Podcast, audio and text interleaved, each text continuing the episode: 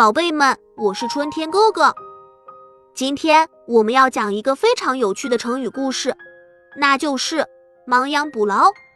你们知道这个成语是什么意思吗？它是指已经犯了错误，但是不去及时改正，反而继续做错事。那么这个成语是怎么来的呢？让我们来听听这个故事吧。很久很久以前，有一个牧羊人，他养了很多羊。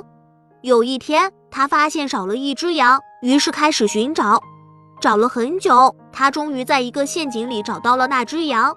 但是当他把羊救出来后，发现羊的眼睛被刺伤了，看不见东西了。牧羊人很着急，他想让羊恢复视力，于是去请教了一位医生。医生告诉他，这只羊的眼睛已经坏了，无法治愈，但是你可以给他补补牢，让他不再犯同样的错误。牧羊人不理解。问医生：“补牢是什么意思呢？”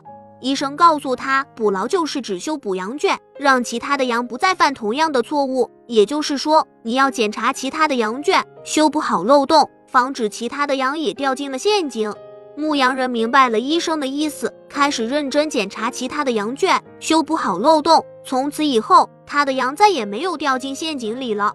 后来，“亡羊补牢”这个成语就流传了下来，用来形容那些已经犯了错误，但是不去及时改正，反而继续做错事的人。